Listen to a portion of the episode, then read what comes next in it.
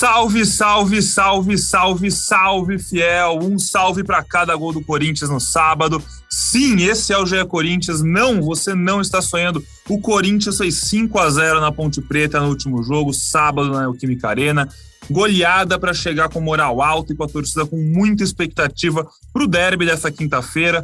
Vamos falar muito do jogo que foi, falar muito do jogo que vem, falar sobre o Júnior Moraes. Eu sou Pedro Suaide, estou muito bem acompanhado de Vitor Pozella, Bruno Cassucci e Careca Betralha. E já vou começar jogando aqui pro Careca, que eu sei que tá empolgado, que eu sei que ficou muito animado com essa vitória, essa goleada no último jogo. Não só pela goleada, mas pela atuação, né, Careca? E agora é quinta-feira, como gritou as arquibancadas da Neoquímica Arena? Fala, amigos. Boa tarde. Estamos gravando na segunda-feira, 1 e 11 da tarde. E tudo isso aí que você falou mesmo, empolgação, é, a gente viu muita coisa boa nesse Corinthians, já com mais um pouco da cara do Vitor Pereira, né? Corinthians muito intenso, marcando lá em cima, é, com sede de gols, né? A gente estava acostumando aí nos últimos tempos a fazer um gol e correr todo mundo lá para trás para fechar a casinha, ganhar de 1 a 0 ou puxar um contra-ataque uma vez ou outra. E dessa vez o Corinthians continuou amassando a Ponte Preta, continuou pressionando e poderia ter feito até mais gols. É, ah, mas vamos falar, ah, mas a Ponte Preta, pô, podemos esquecer, o Corinthians sofreu contra o Retrô, o Corinthians tem sofrido contra vários times fracos, então o Corinthians fez a parte dele no sábado, fez um grande jogo para quase 40 mil torcedores e, obviamente, a expectativa que a gente já vem falando para a temporada é boa e nada melhor que quinta-feira um derby é, para colocar esse time à prova também, entrar mais ligado, até para não correr o risco do que aconteceu na semana passada contra o São Paulo. Vitor Pozella, torcida muito empolgada, mais de 40 mil torcedores na Química Arena, né, para ver essa vitória.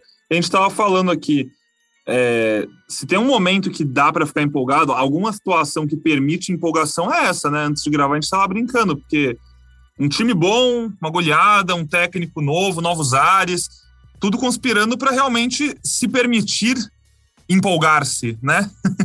Ô, Pedrão, satisfação estar tá aqui mais uma vez. Bom dia, boa tarde, boa noite a todos. Para quem é da noite, para quem é do dia, que escutem o nosso podcast. Cara, eu acho isso maravilhoso. Eu acho que isso é parte do futebol. A gente brincava aqui antes de começar a gravar, né? E eu acho que é, quando o torcedor ele não ele não se motiva, ele não se encanta, ele não se empolga, ou ele não se entristece, fica puto, é, aí se perde um pouco da, da magia do futebol. Óbvio, dentro dos limites, tal, tal, tal. Mas eu acho isso maravilhoso, assim. Eu acho que isso é parte do, do que a gente ama falar sobre, né, do que a gente se propõe a, a trabalhar com, que é o futebol, e acho que é um grande momento, assim, é, de entendimento do, do que é a perspectiva boa para a torcida, para quem cobre o Corinthians, para quem vive o dia a dia do clube, porque isso também é, nos anima, né? Porque a gente também gosta de ver jogo bem jogado, a gente também gosta de ver torcedor empolgado, e a gente também gosta de futebol, na essência. Então, é, aí é mais, já vamos pular para uma questão estética, até aproveitando o derby de quinta-feira, estilo de jogo que agrada mais a um e a outro. Não tem só uma maneira de ganhar, mas é, diante do que eu ouvi e estou vendo do Vitor Pereira, Pereira promete muito, assim, eu, eu, acho que vou me encantar muito com esse cara, porque ele gosta de praticar o jogo que eu gosto de ver. E Bruno Cassucci, é, você já cobriu muitos derbys nessa sua premiada carreira como jornalista esportivo, né? É, eu acho que nos últimos anos esse talvez seja um dos pouquíssimos que o Corinthians chega querendo jogar, sabendo que tem jogo, sabendo que pode disputar, e a torcida sente isso, né? Bem-vindo também, amigo. Salve Pedrão, salve Pozela, Careca, fiel torcida, todo mundo que está ouvindo a gente. É, realmente, já, já fazia tempo que a gente não viu o Corinthians entrar num derby que, assim, fora de casa e pouco importa. O Corinthians entra com chance, entra para ser protagonista. Ninguém espera um Corinthians lá atrás. O próprio Vitor Pereira falou isso é, na entrevista coletiva. Eu acho que a, a empolgação ela é super válida, é justa, acho que ela tem fundamento. É, é, diferente, por exemplo, de quando o Corinthians fez 5 a 0 no Huancaio ano passado, ou até mesmo de quando também no ano passado fez 5 no Fluminense. É, são outras circunstâncias, não é só pelo resultado, é pelo que está jogando e que, pelo que pode ainda jogar. É, eu, eu entendo que esse jogo de quinta-feira é um, é um teste, é um desafio, mas eu acho que ainda é um teste muito, muito desequilibrado. A gente está falando de um, de um, confronto entre um time que é bicampeão da América e está jogando junto há muito tempo, de um técnico que tem um trabalho longo, e esse trabalho longo permite a ele ter variações, ter um entendimento melhor do elenco dele, enquanto o Corinthians vai para o terceiro jogo só com o seu técnico. Então, por mais que a gente tenha essas, essa ótima primeira impressão do trabalho do Vitor Pereira, eu acho que vai ser natural o Corinthians oscilar, o Corinthians cometer erros. O Vitor é, é, vai levar um tempo até entender é, um, o, elenco dele, ele já está conhecendo, mas não dá, em duas semanas não é o suficiente, né? Então acho que é um teste, mas um teste ainda desproporcional de um time pronto contra um time em formação. Concordo contigo. E a gente vai falar muito desse clássico. Inclusive, eu estava até vendo uma curiosidade, espero que a torcida do Corinthians não fique brava comigo. É, depois daquele 5 a 0 no Fluminense, no comecinho de 2021, o jogo seguinte foi Palmeiras 4, Corinthians 0. então, uma curiosidade, né? Que não será repetido. É até bom a gente falar desse jogo, né? Porque entra no que eu falei agora, é, sobre ter atenção no começo de jogo, que algo que não aconteceu naquele dia, e o Pozella, melhor do que ninguém, sabe daquele jogo, né? A gravação do, do programa acesso total. dos vestiários, acesso total, e é, foi muito falado daquele jogo, né? Gabriel, Fábio Santos. Então, que o Corinthians entre ligado, porque o Palmeiras tem por essa característica mesmo, tentar acelerar e fazer gol no começo do jogo, e tem sido assim. O Corinthians já foi até salvo numa dessas, né? Quando caiu aquele dilúvio, e o Corinthians conseguiu empatar, mas já já estava perdendo de 2 a 0 no começo do jogo, teve esse 4 a 0 então é bom entrar bem ligado, entender bem o jogo, porque provavelmente o Palmeiras vai forçar isso para ele jogar onde ele se sente melhor, que é, é defendendo e saindo no contra-ataque, que eles têm mérito também nisso, como disse o Pozella. Existem várias formas de se ganhar, de se jogar, e o Palmeiras, como também disse o nosso outro companheiro Bruno Castuto, muito bem, o Palmeiras já está com o mesmo time há dois, três anos, a forma de jogar é muito bem definida e é um time muito perigoso. E o Corinthians tem que fazer um grande jogo na, na quinta-feira e aquela coisa, é, ganhar ou perder é do jogo, mas acho que o Corinthians hoje tem condições, totais condições de ser competitivo contra qualquer time do Brasil e que comece quinta-feira. A gente vai mergulhar no jogo e nos nos confrontos, no derby, no duelo dos portugueses, o que já foi falado sobre esse clássico. Daqui a pouquinho, antes, só vamos começar falando então sobre essa vitória com a Ponte Preta, na Ponte Preta, que foi um dos, uma das melhores atuações do Corinthians em bastante tempo. É, como a gente falou, uma atuação que deixa o torcedor se empolgar e dá motivos para isso. E para abrir de vez esse capítulo do nosso podcast, a gente começar a falar, falar quem a gente acha que se foi bem, quem se destacou, e com certeza tem muita coisa para falar, eu vou chamar o Marcelo Braga, que não está presente com a gente aqui na gravação, porque entra mais tarde no trabalho hoje. Inclusive, vou aproveitar já para chamar hoje de noite no Bem Amigos, 10 da noite no Sport TV, o William estará presente. Então, se você está ouvindo antes da gravação, antes do programa, no caso, ah, liga aí no Sport TV para acompanhar a entrevista ao vivo, a participação dele. Se você está ouvindo depois ou não tiver como acompanhar, vê no Globoplay, entra no ge.globo Corinthians para ver tudo que rolou no programa, tudo que o William falou, desse começo do trabalho do Vitor Pereira, enfim, que vai ser bem legal. Mas Marcelo Braga estava presente na Neoquímica Arena e acompanhou a goleada do Corinthians sobre a Ponte Preta e vai falar um pouquinho do clima que sentiu das arquibancadas e tudo mais que rolou lá em Itaquera. Fala, Braga! Fala, amigos, tudo bem? Hoje eu entro um pouco mais tarde, então não vou participar aí da gravação do podcast, mas mando um áudio para vocês com o que sobrou de voz do meu fim de semana. É, Corinthians jogou muito bem no sábado, primeira vitória aí do professor Vitor Pereira, empolgou, uh, empolgou o torcedor que, curiosamente, acho que vocês já devem ter falado ou vão falar ainda, no fim do jogo a galera gritou é quinta-feira, é quinta-feira, é quinta-feira por conta do derby e muita gente que estava em outras partes do estádio achou que estavam gritando é Vitor Pereira, é Vitor Pereira e foi nessa onda para homenagear o cara. Calma, gente, o professor tá chegando no primeiro jogo, mas claro que, que é, já mostrou muita coisa diferente, já trouxe um ânimo diferente para o torcedor, acho que para os jogadores também uma nova motivação.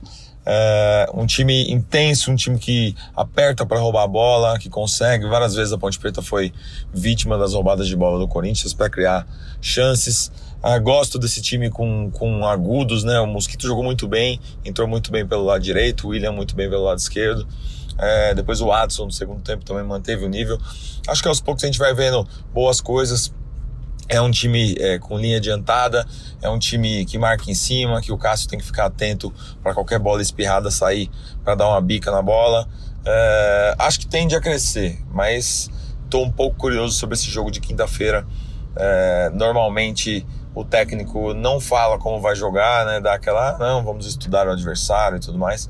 Mas o Vitor Pereira já disse que quer um time de personalidade, que o Corinthians tem que criar uma identidade e não pode mudar isso contra o Palmeiras, mesmo sendo o Palmeiras campeão da Libertadores, o Palmeiras é, é, que não perdeu no Campeonato Paulista, o Palmeiras que tomou apenas um gol no Campeonato Paulista, mesmo assim o Corinthians vai aí meio de peito aberto, meio para jogar de igual para igual. Tô bastante curioso com esse jogo, porque é um jogo que a gente conhece muito bem e sabe os efeitos de uma derrota. Tá bom, galera? Curtam aí o, o podcast com essa galera maravilhosa que está presente hoje. Tenho certeza que o debate está em alto nível espero voltar em breve aí é, porque minhas férias estão chegando. Será que vai ter episódio antes das minhas férias? É, não sei. Bom, vamos ver. Um abraço. Muito obrigado, Braga. Espero que você participe aqui antes de sair de férias. A gente espera você essa semana aqui ainda. Eu não sei quando você sai de férias, mas torço para que você esteja aqui no podcast pós-derby, para pelo menos dar um adeus para os seus fãs, um até breve durante essas férias. E, Cassus, quando, você sabe quando ele entra de férias? Ele não quis contar pra gente no áudio? Então, ele falou que depois do, do derby vai sair de férias. Então, acho que é já na sexta, viu? Se bobear, não teremos Marcelo Braga no próximo podcast. Ô, mas... molezinha, hein? O é. que será do Jé Corinthians sem suas piadas? Pega, pega o Braga, hein, gente? nós, nós, vamos ter que aguentar aqueles posts, tudo no Instagram. Estão sabendo de alguma coisa? Aquelas viagens dele que ele faz. Fica todo engraçadinho no Instagram. Ele tava me pedindo umas dicas aí de roteiros. Ainda não sei se fechou, cara. Que mas pelo visto vai viajar. Ixi. Então, Marcelo Braga sabe viver. É, Cassucci, no seu, no seu comentário inicial, você falou a palavra protagonismo, protagonista. Eu acho que essa é uma palavra que a torcida do Corinthians sentia muita falta, mais do que ganhar ou perder. E como o Careca muito bem pontuou, é, contra o Palmeiras no próximo jogo, por exemplo, pode ganhar, pode perder, é um jogo que vai ser difícil, muito difícil, obviamente. Mas o importante é o Corinthians voltar a ser protagonista, voltar a ser competitivo. E aí, se ano passado a gente viu esse Corinthians praticamente com o mesmo time sofrendo muito para ganhar de 1 a 0 do pior time da história dos pontos corridos da Série A, na Neoquímica Arena, que foi a Chapecoense, ganhou com o um gol do Roger Guedes nos acréscimos do segundo tempo, jogando mal. É, ver o jogar como jogou contra a Ponte Preta, e agora nem falando de resultado, mas falando de intensidade, de ideias, de mudanças dentro do jogo, dentro do jogo durante o jogo, é, é outra realidade. Então, acho que dá, dá para sim analisar uma goleada sobre um time fraco, uma Ponte Preta que tá para cair para a Série A2 do Paulista, mas dá para tirar coisas boas muito apesar disso. E aí, queria já ir chamando vocês para os primeiros destaques. Enfim, eu, eu gostei muito do Mosquito, gostei muito do Fagner, é, gostei muito da postura do Vitor em tirar o Du no primeiro tempo e botar o Cantillo já, sendo que o Du estava amarelado. Cartão amarelo, para mim, não não merecia cartão amarelo aquela falta, mas enfim, já estava amarelado, já tinha feito outras faltas, podia ser expulso. Ele teve a leitura já para tirar o cara no primeiro tempo, disse que conversou com ele na saída. Enfim, o jogo, o jogo, assunto desse jogo não falta. Careca, conta pra gente, começa falando dos seus destaques, o que, o que te chamou atenção, o que você mais gostou de ver, enfim, que acho que Vamos ter muita coisa boa para falar. Pô, Pedrão, o Corinthians fez um grande jogo, né? Mas, assim, antes de falar do jogo, que bom que você tocou nesse assunto, hein? Cara, que atuação horrorosa do árbitro, hein? É, ele, ele pendura um jogador do Corinthians, um moleque, aí quem não entende isso tal, fica, critica o moleque que realmente não, não vinha de bons jogos. E, pô, o moleque sai cabisbaixo ali, o Vitor tinha que fazer mesmo, né? Ele fez uma falta, inclusive, num contra-ataque ali que poderia interpretar como outro cartão amarelo, mas por causa de um erro do árbitro que pendurou o cara com quatro minutos de jogo. Absurdo, absurdo. E que bom que o Vitor Pereira conseguiu entender isso e também rece recebeu o Du ali na saída do campo. Na hora do gol, um dos gols ele foi lá abraçar o Du E, pô, falando do jogo, grande jogo, né? Grande jogo do Corinthians. É, vou começar falando do Fagner, que essa semana também surgiu uma, entre aspas, polêmica, né? Porque as pessoas forçam, ah, o tal jogador é melhor que o Fagner. Sempre quando aparece um lateral direito, faz dois, três jogos bons em sequência, sei lá. E eu não estou criticando aqui, falando mal de Marcos Rocha, Rafinha, Mariano, sei lá. Mas sempre a comparação é com o Fagner. Como joga o Fagner, hein? Ele chegou a três assistências no ano, o mesmo número do ano passado. É, que coincidência ou não. É, na lateral tem que defender, o careca. É, na entrevista coletiva, fala: não, mas nós já temos Mosquito, GP. Se for para atacar, use esses caras. Meu Deus do céu, meu Deus do céu. Olha o que o Fagner jogou e ele podia até meter, ter metido um hat-trick de assistência, o Roger Guedes, o único que jogou abaixo, né, é, no jogo do, de sábado, se tivesse feito simples e tivesse feito aquele gol, né, seria três assistências do Fagner, e fez uma partidaça, até na como zagueiro pela esquerda, salvando um gol na linha, numa da, dos testes do Vitor Pereira, e pô, o Corinthians bem demais, e daí é chover do molhado, eu vou deixar para falar Vou deixar para o Pozella falar do Renato Augusto, porque ele merece falar do Renato, mas vou adiantar que quando roubaram a bola do Mosquito, eu já comemorei. A hora que sobrou ali, eu falei, hum, gol. E eu não gosto disso, hein? de gritar gol antes, mas por dentro falei, hum, o goleiro vai ter problemas por aí. Mas grande jogo do William, é, grande jogo do Mosquito, que parece que ficou bem nervoso na hora de finalizar no gol. É, mas eu quero falar do Cantijo, eu todos sabem aqui o quanto eu sou fã do colombiano. E que jogo, hein? Pena que foi nessa situação que eu já te comentei, Dudu. Mas, cara, como jogou o Cantijo, hein? E a gente estava num debate agora no Twitter que a pré-assistência às vezes conta até mais como assistência. Não entra nos números, mas no, no lance do gol do Adson. Do Paulinho. Do, do Paulinho também. Do, do Paulinho, Paulinho também. Que bola do Cantígio para o Fagner, hein? E isso já tinha acontecido outras vezes, né? Quando o Cantígio chegou. Então acho que o Du deu esse azar de o Luiz Flávio atrapalhar o jogo dele, mas não sei se volta mais não, hein?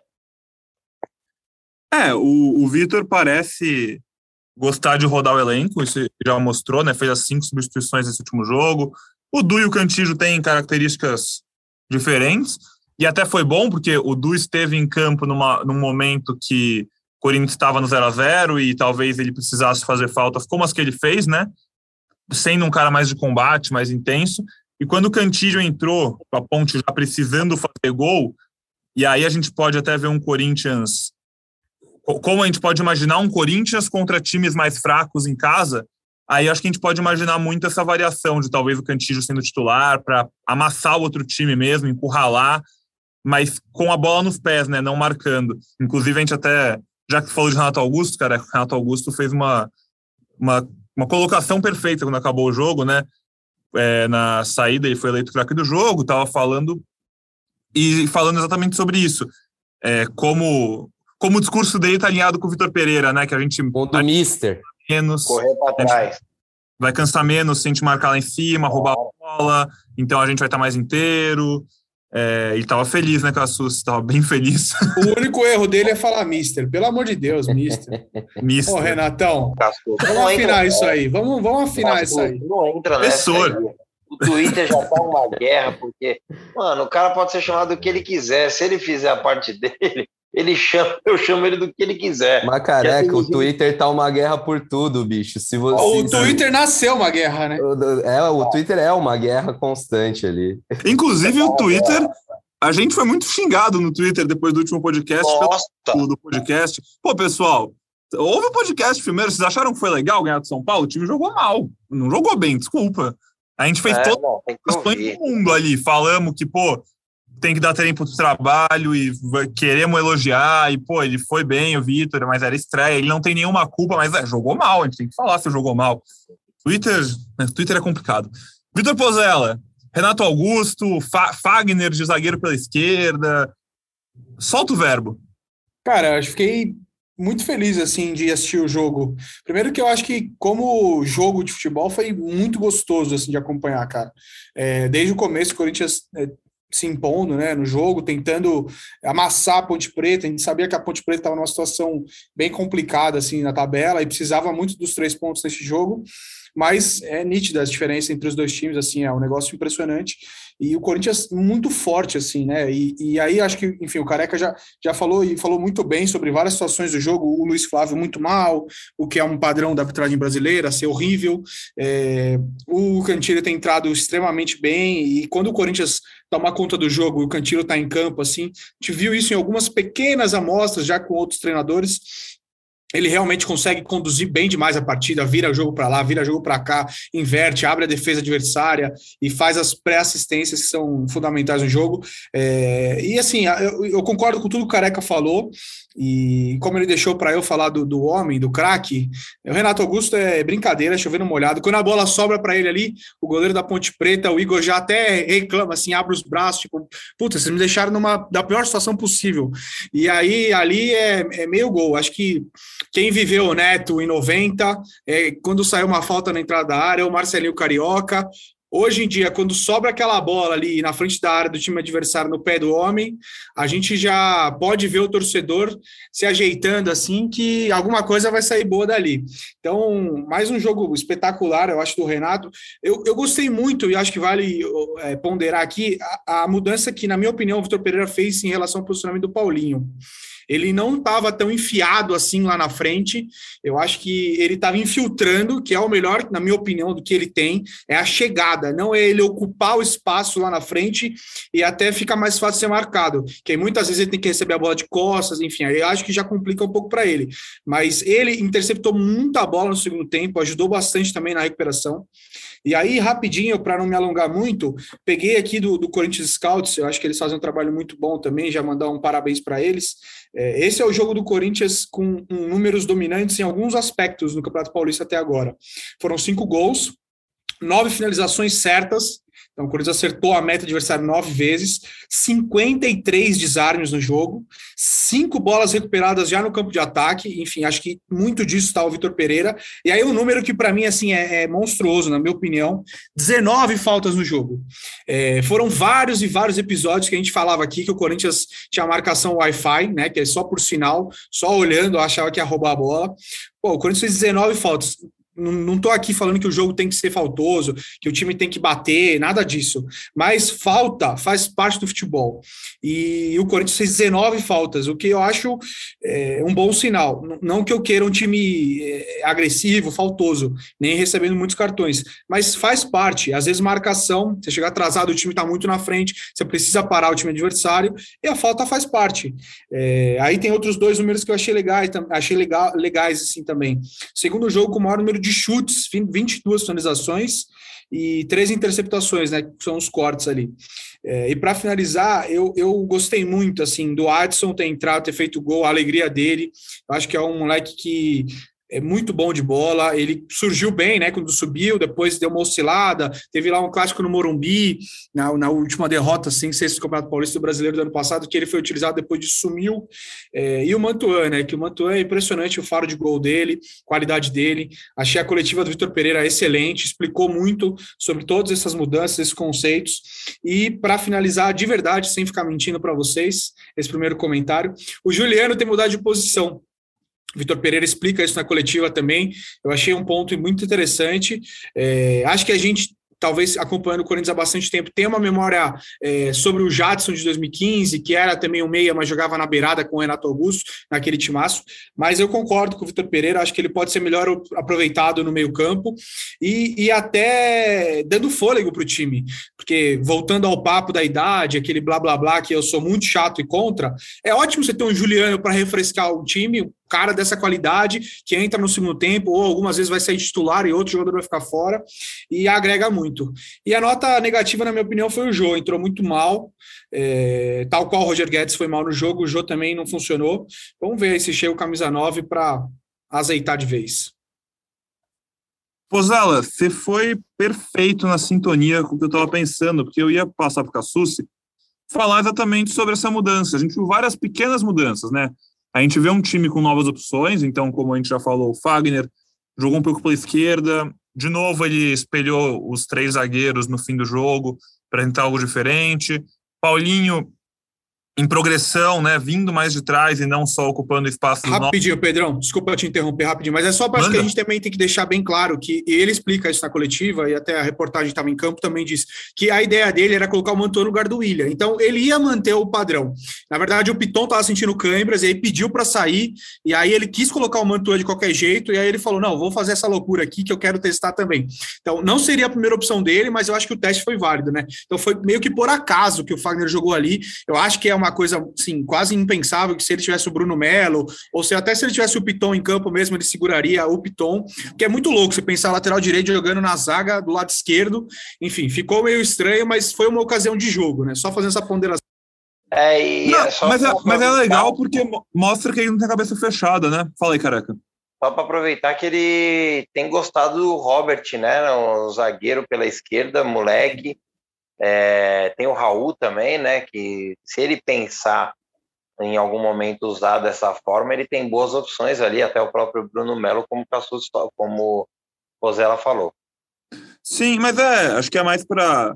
Estava falando do Fagner ali, nem especificamente para a gente analisar o Fagner lá, mas, como eu falei, mais para mostrar como ele não é um cara de convicções tão, tão engessadas, que ele gosta de tentar coisas novas, não se importa. Tudo bem, ele estava fácil, o jogo estava 4 a 0 não tinha, não ia dar nada errado.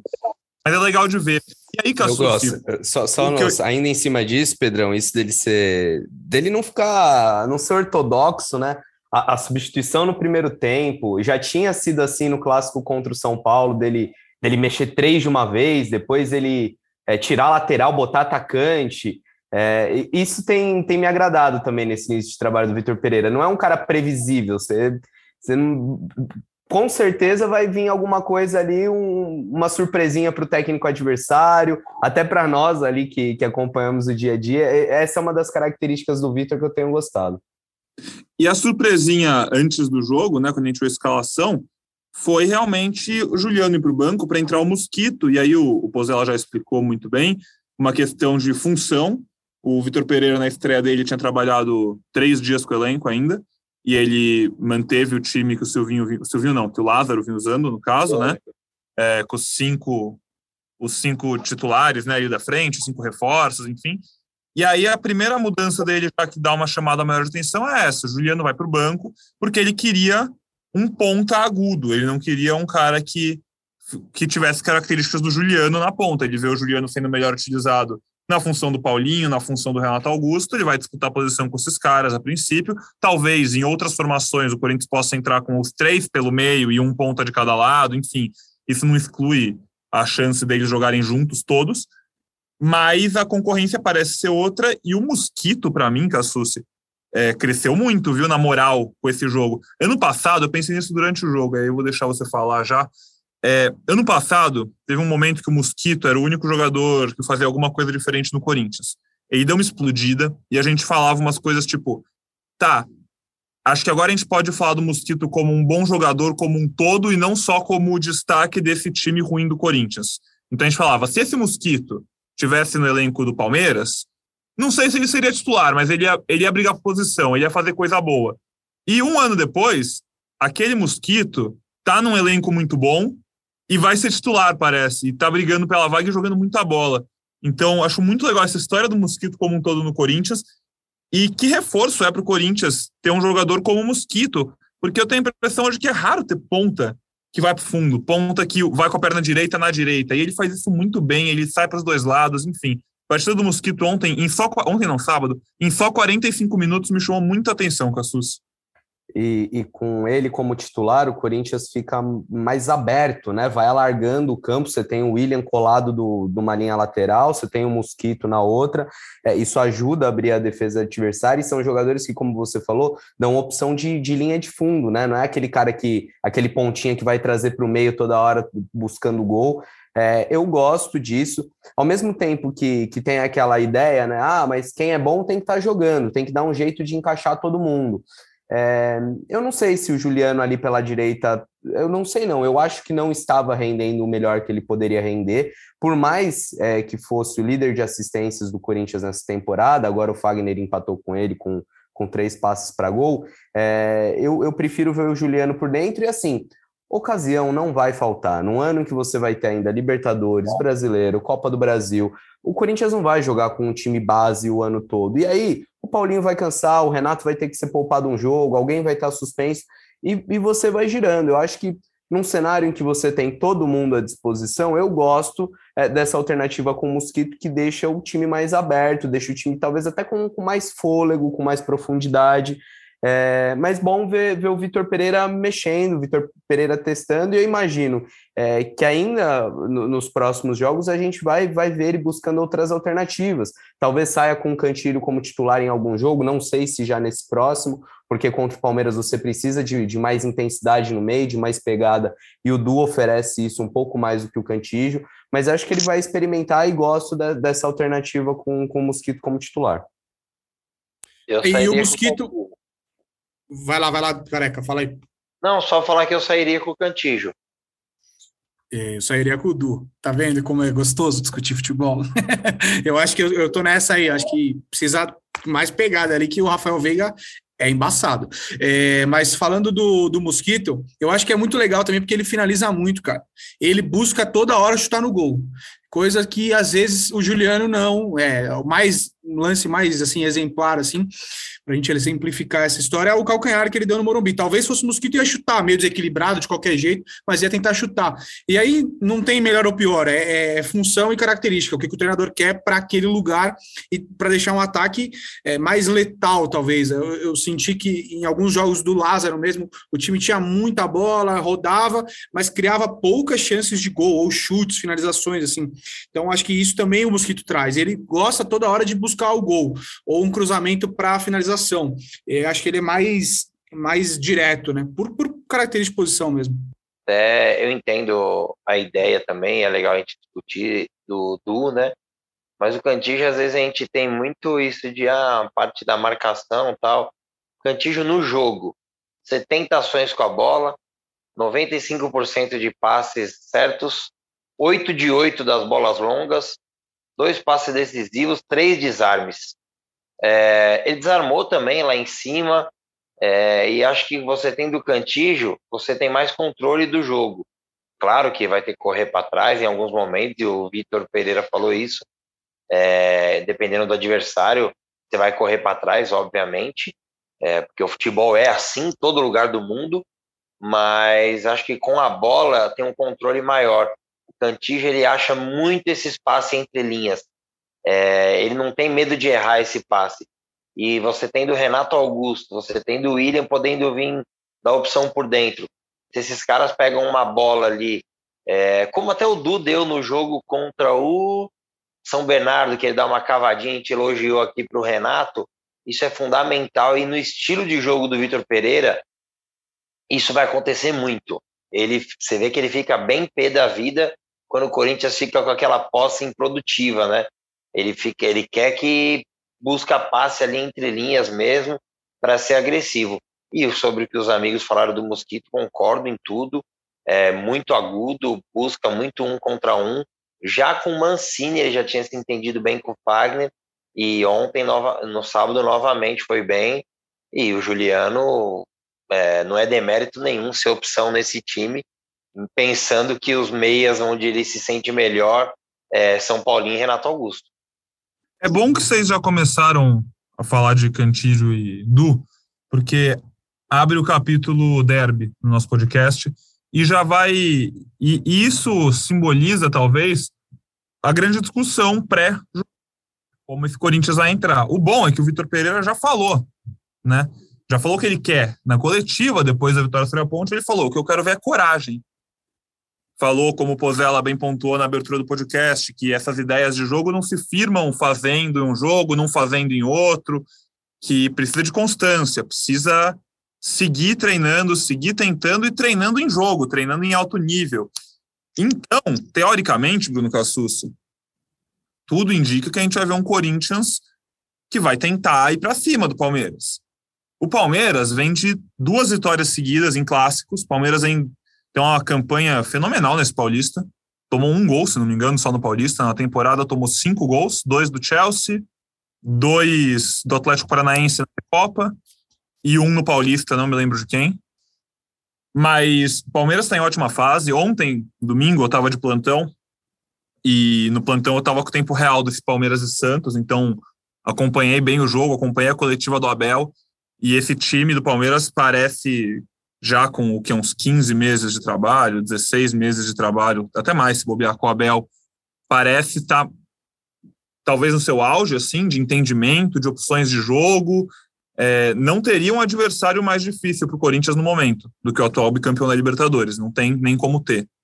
Mas que bom, acho que isso é bom porque é um jogo que vale só por ser o clássico, né? Porque não vale eliminação, não vale título, não vale nada. Vale o jogo, é um teste, teste de fogo, e que vale muito só por ele, obviamente, não estou desmerecendo o tamanho do clássico. Eu quero dizer que uma derrota não pode trazer consequências maiores do que uma derrota num clássico. Dito tudo isso, Cassucci, você acha que o Corinthians devia mesmo ter essa postura? E, acima de tudo, você acha que ele vai conseguir ter essa postura? Porque se o Vitor Pereira parece ter surpresinhas, o técnico do Palmeiras também é conhecido por ser um estrategista, um cara que se prepara especificamente para jogos e com certeza sabe do tamanho desse jogo. Depois eu até falar um pouquinho sobre o que o Abel falou na coletiva depois de Palmeiras e Santos, porque ficou bem claro o quanto ele está pensando nesse jogo. Sim, eu, eu, eu acho legal o Vitor ter essa, é, essa, ter essa posição inegociável, né? De jogamos, propomos o jogo, jogamos no ataque, e isso não, não vai mudar independentemente de adversário, independentemente de onde o Corinthians jogue. Acho isso muito bacana. É, sobre conseguir, aí já é outra história, porque como a gente, como eu falei no começo do programa, é um time que ainda está aprendendo, ainda está se entendendo com esse novo técnico, essa é nova forma de jogar, né? E vai pegar um time pronto, que vai jogar dentro de casa, estádio lotado. Eu vi mais cedo que mais de 30 mil ingressos já foram vendidos para essa partida. É, e o torcedor corintiano não se engane, né? Ver o Palmeiras, ah, fez só 1 a 0 no Santos, que tinha um homem a menos, mas foi 1 a 0 e poderia ter sido 3, 4, 5, que o Palmeiras perdeu de gol nesse domingo. Foi impressionante, é um baita time. E, e eu não consigo te cravar, Pedrão, se vai fazer ou não, mas eu estou curioso para ver como que vai ser mesmo a postura do Corinthians e se vai conseguir, mesmo num clássico e mesmo fora de casa, acuar o adversário como, como pretende o seu técnico. Eu acho que até por característica, talvez o Abel goste disso.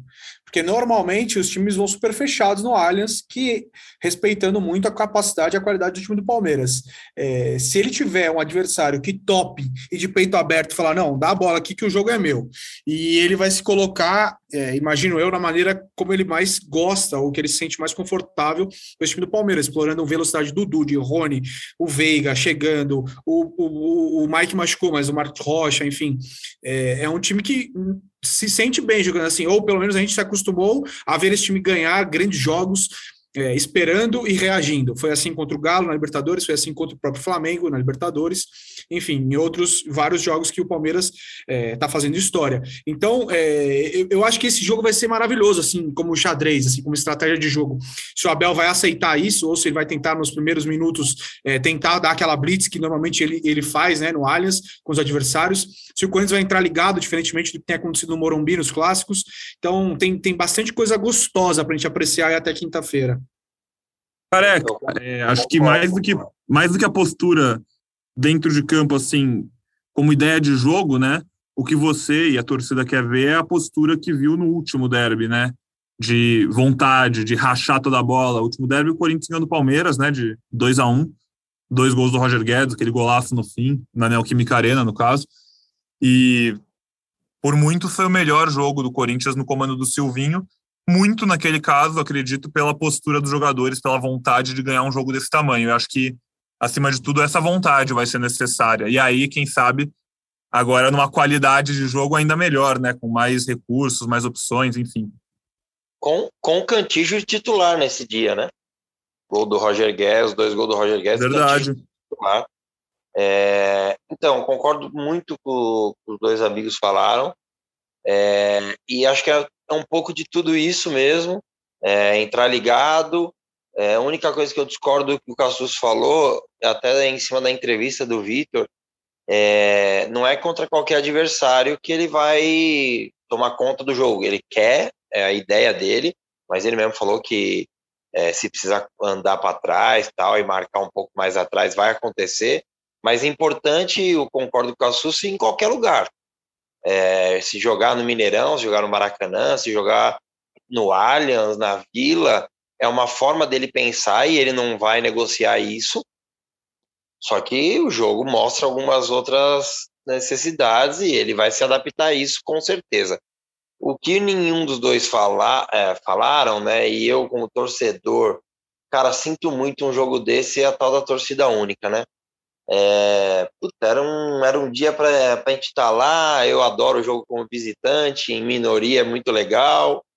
É, quando ganha, então, eu, eu já vi alguns.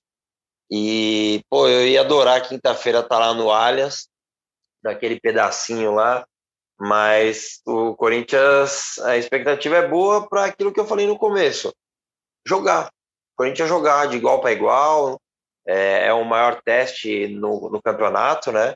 Claro que todos os clássicos são importantes, né? Principalmente contra São Paulo e Palmeiras, né? O Santos, é, eu não, não gosto muito de falar dessa rivalidade, que eu não vejo essa rivalidade toda, mas contra o Palmeiras, um teste bem importante. Para mim, o Corinthians está, aspas, atrás de Atlético, Flamengo e Palmeiras no futebol brasileiro, por tudo que o Cassucci bem falou no começo, né? São times mais preparados que o Corinthians, mas o Corinthians tem condições de jogar de igual para igual e é isso que eu espero na quinta-feira. A expectativa é de um grande jogo, espero que o Corinthians vença, é, porque tem condições para isso e grandes jogadores. O Abel, inclusive, falou sobre isso é, na coletiva, é, deu essa, essa moral para o Corinthians, falou também do Vitor Pereira, e acho que a estratégia dele vai ser no começo dar essa blitz mesmo, e daí, se não sair o gol, que é a ideia dele, ele vai dar um passinho atrás e ver o que o jogo apresenta para ele. Mas acho que vai ser um grande jogo na quinta-feira. Uma pena não ter as duas torcidas lá, que eu adoraria estar tá lá. Ah, careca, isso é muito chato, cara. Desde que tem torcida única em São Paulo, nunca mais teve briga. Tá tudo é, bem. É. Esse é, é o problema. É ridículo. 30 quilômetros do estádio, velho. Como se isso fosse. Eu já falei mil vezes aqui, falei no, no Twitter. Eu, eu vou no estádio há 30 anos, velho. Nunca briguei. Nunca ninguém encostou a mão em mim, eu nunca encostei a mão em ninguém. Mas, infelizmente, as pessoas usam isso como muleta. É, legal. E é bom lembrar, né, Pedrão? Desculpa te cortar, que derby, derby muda a temporada, né? A gente lembra de vários momentos da história que um time tá muito bem ou tá empolgado, e aí toma um pau no derby e aí o bicho pega. A gente sabe como é que funciona. É, então, é, eu tô bem curioso até, assim, porque eu acho corajoso se o Vitor Pereira de fato colocar lá um time de peito aberto para jogar, mas do outro lado está o bicampeão da América, assim. E, e, por outro lado, se você consegue ganhar lá e ganha essa moral para o mata-mata que está chegando, é, o time também é, encorpa muito e rápido, né? Assim, acho que ganha personalidade e corpo para disputar o, a reta final do Paulistão. É um jogo que mexe com muita coisa. E achei legal, Careca, que você já citou sobre a coletiva do Abel. Eu vou Vou falar para vocês como foi ontem a minha experiência acompanhando o jogo e o pós-jogo. Eu estava decupando a coletiva do Abel, né, transcrevendo tudo que ele ia falando, e aí acho que na segunda pergunta, segunda resposta, ele soltou uma, no meio da resposta ele soltou a seguinte frase: O Palmeiras alimenta-se disso, títulos, vitórias e para isso é preciso ser competitivo. É verdade que não tem, é verdade que o Palmeiras não tem um treinador com currículo fabuloso. É verdade que não tem jogadores experientes, internacionais que jogaram no exterior, mas com nossa humildade vamos levando a água ao moinho. E aí no fim, aí a curiosidade, né, a escolha de palavras. Na última pergunta da coletiva perguntaram sobre o Vitor Pereira, o Corinthians, o clássico, né? Enfim, ele vai encontrar um, um cara que com certeza ele conhece, já estudou, não sei se já enfrentou alguma vez quando era jogador, mas enfim, um cara que obviamente ele conhece, sabe quem é o Vitor Pereira. Perguntaram sobre o Vitor Pereira e o Abel falou: é um treinador com um currículo impressionante, que tem jogadores internacionais ao seu dispor, que jogaram nas melhores equipes da Europa, como Barcelona e Chelsea. É dono de um grande elenco. É... enfim, na, no jogo que já começou, antes do jogo começar, o Abel já foi, entre aspas, brincando, mas já realmente empurrando um pouco da pressão para o Corinthians, falando que o Corinthians tem os jogadores da Europa, ele sempre pede reforço, e enfim, a torcida do Palmeiras sempre fala sobre essa personalidade dele. Ele falou já muito sobre a busca pelo 9, que a diretoria não deu a ele, enfim. E aí ele brinca, né? Que ah, o nosso elenco foi construído. É o mesmo elenco de quando eu cheguei, foi construído com o passar do tempo, que nem eu, com os jogadores crescendo aqui no clube, conquistando seus títulos aqui no clube. A gente não tem jogadores desse calibre. E que, né? Joga pressão pro Corinthians, quer, quer fazer, faz parte do jogo, da estratégia. É, mas aí, Cassu, se o Vitor Pereira se quiser falar, fala, não, pelo amor de Deus, os caras ganharam duas Libertadores, eu cheguei aqui ontem, seis, seis que tem responsabilidade, né? Vai bem no jogo de palavras o Abel, né?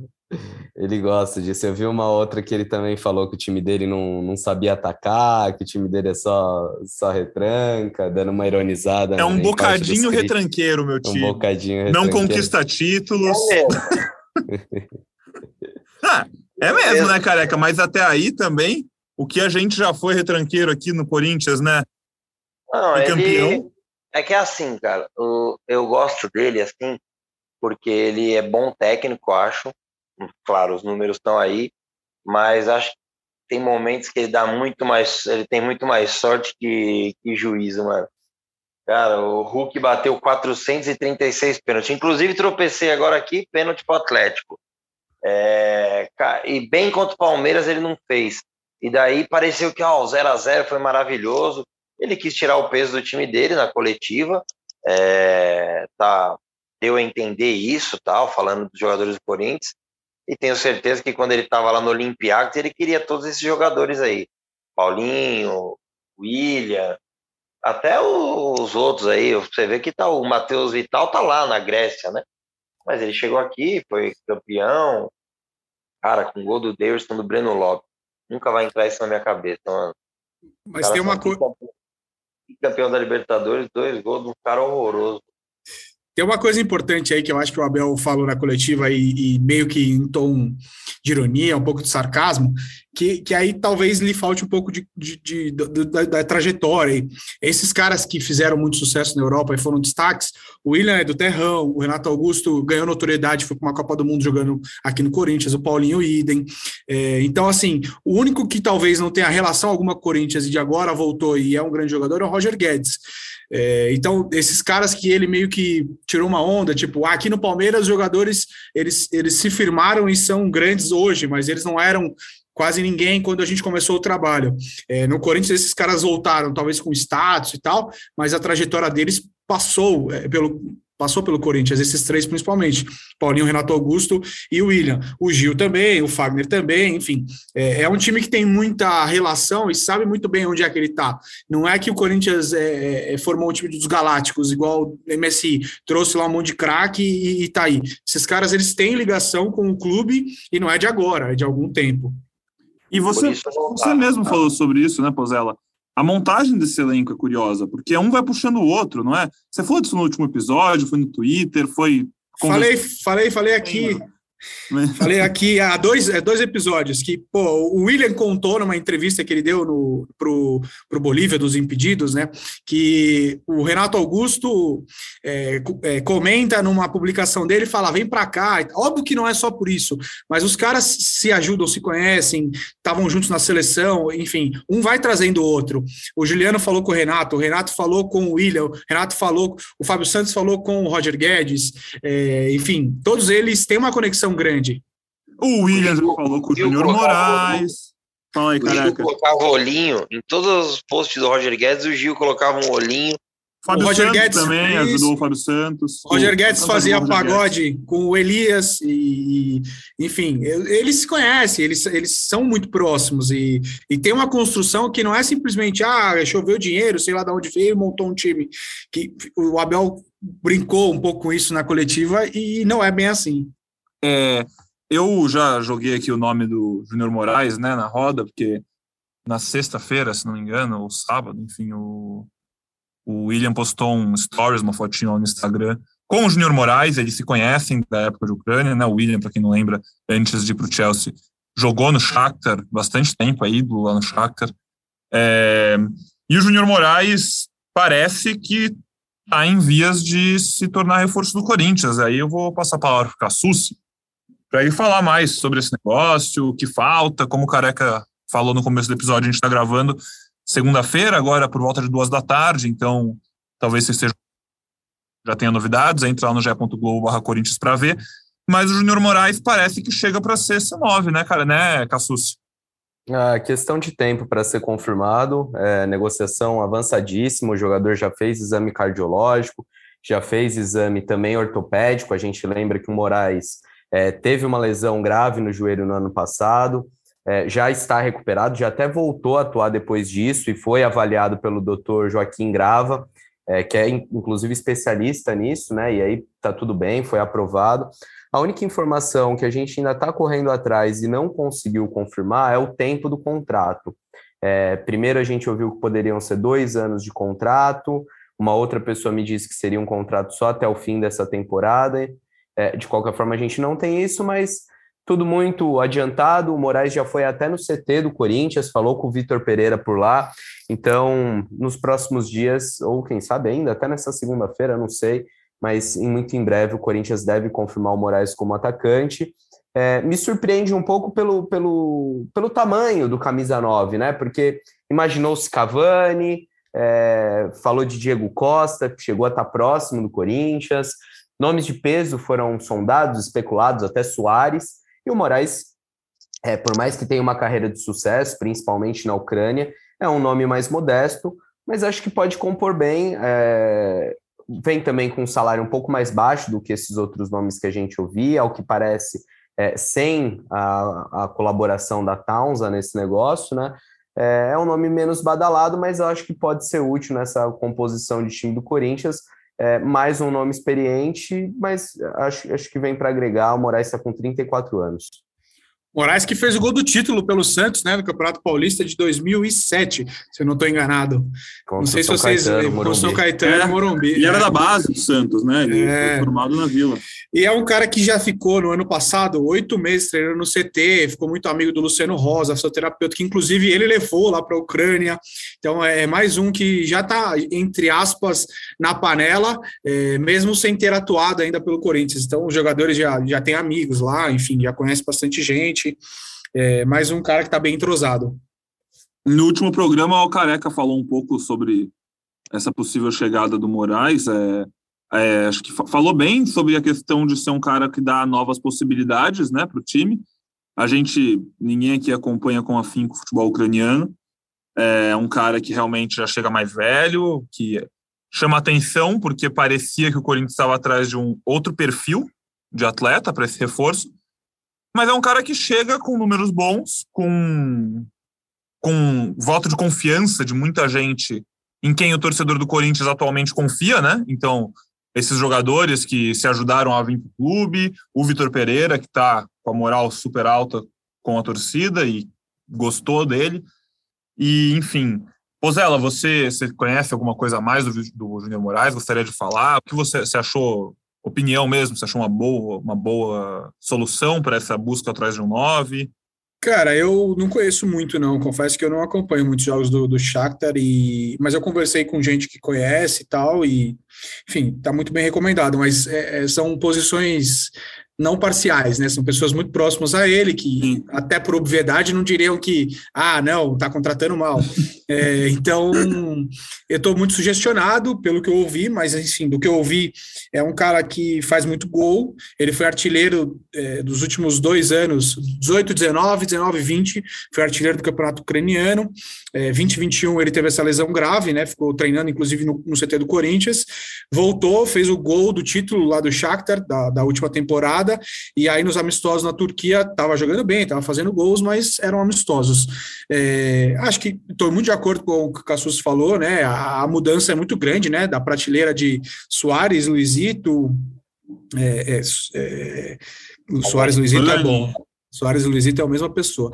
Cavani, Diego Costa, é, e aí veio o Moraes. Obviamente é bem diferente. Por outro lado, eu acho que o time precisa. É, o Roger Guedes está aí tentando, enfim, é, jogos vai bem, a maioria deles não está indo bem, é, mas eu, e o Jô está muito mal, é, acho que pior do que ano passado ainda, de fazer pivô, de contribuir assim para o time. Então, eu acho que isso é um. Vocês lembram do Santos do São Paulo? Eu até brinquei com isso no Twitter. O Corinthians que eliminou o Santos do São Paulo no Campeonato Paulista de 18, se eu não estou enganado. Era um time. O jogo que quem amou a bola foi punido? Exatamente. O jogo que quem amou a bola foi punido. É, o Corinthians passou nos pênaltis no Pacaembu. Aquele jogo, se você assistir ao VT ou 20 do nosso podcast, é um massacre. É um massacre da Serra Elétrica no Pacaembu. E o Corinthians passa, enfim, é, nos pênaltis. E na época do, Santos, do time de São Paulo, aquele timaço, a gente ouvia muito. Pô, falta no camisa 9, o time é muito bom, cria muito, mas a bola passa ali no meio da área e ninguém faz gol. Eu acho que isso pode acontecer com o Corinthians. Talvez agora não esteja fazendo falta no Campeonato Paulista, que requer um pouco menos do time, mas Daqui a pouco a temporada é bem longa, vários campeonatos difíceis. Acho que é preciso ter um camisa 9 nesse elenco que faça gols. Vamos ver se o Júnior Moraes vai chegar mesmo, vai chegar fazendo gols. O que é legal, como a gente pontuou no último programa, é, opções diferentes. Dá para imaginar um time com ele sem o Jô, dá para imaginar com o Jô sem, ele, sem ele, dá para imaginar sem os dois, dá para imaginar com os dois e o Roger Guedes na ponta, enfim. São, são habilidades, né? Como é que fala? Esqueci a palavra. Características é, diferentes, jogadores com características diferentes que podem fazer coisas diferentes. E é legal que o Corinthians tenha um repertório maior em mangas. O Vitor Pereira, como a gente já falou, claramente gosta de mudar durante o jogo, gosta de arejar as ideias e tendo jogadores com características diferentes, com capacidades diferentes, facilita no leque do Corinthians para 2022. É, a gente, enfim, volto a convidar vocês a seguir acompanhando lá no ge.globo Corinthians para ver se tem novidades sobre o Júnior Moraes, para também ver a questão dos jogadores da Ucrânia, né? O Júnior Moraes ele vem da Ucrânia, mas não pela questão específica da guerra nesse caso, mas tem a questão do Maicon, tem a questão do Pedrinho, que a gente já falou que em algum momento isso deve andar mais. A gente não sabe se é para vir para o Corinthians, se é para ir para outros lugares, mas são jogadores que daqui a pouco vão, vão mudar. E até aproveitar para perguntar para o Cassucci se ele sabe alguma coisa, ouviu alguma coisa, Pozella também, que é um cara super bem informado que está dentro do Corinthians pela Globo. Se sabem de alguma coisa, se isso pode caminhar de algum jeito, ou se segue naquele mesmo banho-maria de, ah, pode acontecer, pode não acontecer. Ó, oh, Pedrão, o que eu tenho é, é, que há um interesse maior na contratação do Maicon do que do Pedrinho. É, mas que são negócios difíceis porque esses caras têm mercado na Europa, né? Assim como a janela se abriu para clubes brasileiros, abriu para clubes do mundo todo. E, e, esses próprios jogadores não estão com tanta pressa assim para se decidir e, e acreditam que podem até esperar o meio do ano para tomar essa decisão com mais calma não, não sair agora fechando com qualquer clube. O Maicon é, mudou de empresários recentemente, ele prioriza é, continuar na Europa, mas já avisou, inclusive, outros clubes que o procuraram, que se ele voltar para o Brasil, a prioridade é do Corinthians. É, eu falei mais cedo com o Will Dantas, empresário do Pedrinho, é, ele me disse aquilo que já sabemos, né, que com o São Paulo não deu jogo, não ia dar jogo mesmo, segundo ele, ele falou que ouviu até por respeito o São Paulo, mas que aqui no estado, prioridade total do Corinthians, que o Pedrinho não jogaria por outro clube, é, mas falou que da parte dele ele quer esperar e se não conseguir nada no exterior agora, que aguardaria até junho numa boa, não é o ideal para o Pedrinho ficar sem jogar, mas que ele está disposto a aguardar para tomar a melhor decisão. Então, ao que parece, a novela vai ser um pouquinho longa, é, enquanto a gente grava o podcast, vale até a gente falar, o Crack Neto, super bem informado, é, trouxe a informação que o Maicon está indo para o Corinthians, mas a informação que eu, que o Marcelo Braga temos, é que ainda não tem acerto, que o Maicon está ouvindo outros clubes, é, é um nome que agrada e que negocia com o Corinthians, ainda mais se for possível um empréstimo até o final do ano, uma possibilidade que o Shakhtar acenou positivamente, mas o Maicon prioriza a Europa, então por isso é, não tem nada fechado até o momento. Tá doido, se o Maicon chega para fazer aquela volância ali, hein? Meu Deus do é céu. Aí, aí é muita opção, tem nem o que falar. Pessoal, vamos, vamos ficando por aqui hoje. A gente volta essa semana ainda, hein? Nossa audiência tá, deve estar tá feliz com essa notícia. Jogo de quinta-feira, sexta-feira estamos de volta. logo, logo, logo, logo tem mais GE Corinthians para vocês. Careca. Só para lembrar rapidinho, Pedrão, Manda. hoje as brabas entram em campo, hein? É, Verdade, segunda Corinthians rodada. Atlético Mineiro, segunda rodada do Brasileirão Feminino, 8 horas no Sport TV. Boa! É isso, então, é dobradinha. Assistam as brabas, na sequência, bem amigos com William de convidado. Uma boa noite para você que é corintiano no Sport TV. Aproveite. É, as brabas estrearam né, na semana passada contra o Bragantino, vitória de 2 a 1 Brasileirão rumo a mais um título, enfim, que venha mais uma temporada histórica para o time do Arthur Elias. Careca, um abraço, comentário final aí, dá seu tchau, sua mensagem pré-derby e sexta-feira estamos de volta. Valeu, amigo, sempre bom gravar e quando ganha assim, melhor ainda. Muitas coisas boas, né? a gente falou, muita gente se, se destacando no jogo. Importante que eu deixei para os amigos aí falarem do Paulinho também que eu acabei não falando. Ótimo posicionando como ele realmente apareceu para o futebol no Corinthians, né, como um elemento surpresa e não como um atacante lá enfiado. E, pô, ansiedade, né? Derby é, mexe muito comigo, o meu clássico preferido. E aqui os grupos de WhatsApp e tal, o bicho já tá pegando. E é difícil pensar em outra coisa. Mas Vamos esperar para chegar quinta-feira. Parece que os dias são, vão demorar 70 horas cada um. Mas se Deus quiser, chega na quinta-feira e daí às 8h31 a gente se acalma quando a bola rola. Espero que a gente faça um grande jogo. Boa semana a todos. Um abraço e vai, Corinthians. Um abraço, careca. Realmente, cara, passou assim muita coisa. A gente falou de vários jogadores, mas a gente também só citou o nome de outros. Mantuan entrando, fazendo gol, enfim. Achei muito legal. O Mantuan, a gente sempre vê ele na. A gente sempre gosta de falar disso, a gente sempre vê o Mantuan na rodinha com os craques, né? Isso é muito legal. Os caras parece que reconhecem ele como um deles. Então, os experientes gostam de brincar com o Mantuan, gostam de tabelar com ele. E que bom que ele, nesse pouco tempo, já conseguiu fazer um gol, porque é um cara que vai ser muito importante. A gente fala dele aqui há bastante tempo no podcast. E legal que o Careca falou isso agora no fim, que eu lembrei também que eu queria falar sobre o Mantua no programa, porque fiquei muito feliz com o gol dele, pelo, pelo Mantua em si, até mais do que pela goleada.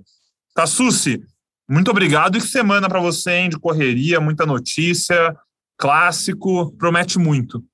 Mas assim que é bom, né? Bom com, com trabalho, com coisa para a gente correr atrás. É, voltamos com o podcast na sexta-feira e com notícias do Corinthians a qualquer momento lá no GE. Globo. Sempre um prazer estar com os amigos aqui. Um abração. E Vitor Pozella, você também oficialmente convocado para sexta-feira, hein? Tamo aí, tamo aí, Pedrão. Será com um prazer participar de novo, pós-derby, sempre quente. É, às vezes grava até na quinta de madrugada, dependendo do derby. É. Olha, eu vou estar tá trampando. Quinta eu saio uma da manhã. Se vocês quiserem, tamo aí. Brincadeira, mas que aí no último a gente gravou, vocês gravaram à noite, lembra? Depois do derby, no 2x1 com o gol do Guedes. Mas é mais uma semana boa. Eu acho que também chegando mata-mata do Paulista. Eu ainda sou um dos poucos que, talvez não nesse formato, mas defendo estadual. Adoro essa rivalidade local, os clássicos se aproximando, os grandes jogos, é, momentos que as crianças se apaixonam e a torcida está super empolgada. Enfim, momento bom aí da temporada e, e vamos para mais. Um beijo para todos. Um beijo para você. Eu vou permitir mais um parênteses aqui antes de finalizar, rapidinho. Você falou disso de rivalidade e as crianças se apaixonam. Essa semana eu fui bater uma bola na quadra do meu prédio, eu jogo basquete. Eu estava de um lado arremessando a bola e do outro lado tinha três crianças, aí três meninos de ontem uns 13, 12 anos, sei lá. E, sei lá, eu me acostumei as últimas vezes sempre ver galera com camisa de time da Europa e sempre falando, né? Ah, eu sou Neymar, sou Messi, sou, enfim já virou normal isso, acho, né? Como um todo. Mas achei muito legal, porque duas das crianças estavam com a camisa do Palmeiras e uma com uma camisa do Brasil. E a do Palmeiras, uma delas deu um drible em um deles, enfim, e aí foi brincar com o outro e falou: sou igual o Verón indo pra cima do Nathan Silva. Eu falei, cacete, olha a referência do menino, achei genial, porque a gente meio que parece que perdeu isso nos últimos tempos, né? Do, da paixão realmente pelo time aqui que está na sua frente, de jogar com o time do Brasil, a camisa do time do Brasil. Eu achei tão legal que me marcou que pois ela falou isso, eu lembrei da hora. Hein? Legal compartilhar. É, A gente vai ficando por aqui, como a gente falou, então, um abraço para o Cassus, um abraço para o Pozella, um abraço para o Bertalha, carecão da Fiel, um abraço para o Vitor Pereira, um abraço para todo mundo que está ouvindo a gente. É... Dia dos carecas, hein? Parabéns para mim. Dia dos carecas, parabéns, parabéns careca. aos carecas. Daqui uns anos vocês me dão parabéns por isso também, que estamos no processo. e, e vamos ficando por aqui. Obrigado mais uma vez pela sua companhia, pela sua audiência aqui. A gente sempre agradece, sempre conta com você para fazer o GE Corinthians junto com a gente. E sexta-feira estamos de volta, quem sabe, com uma vitória no derby, tá certo? Aquele abraço.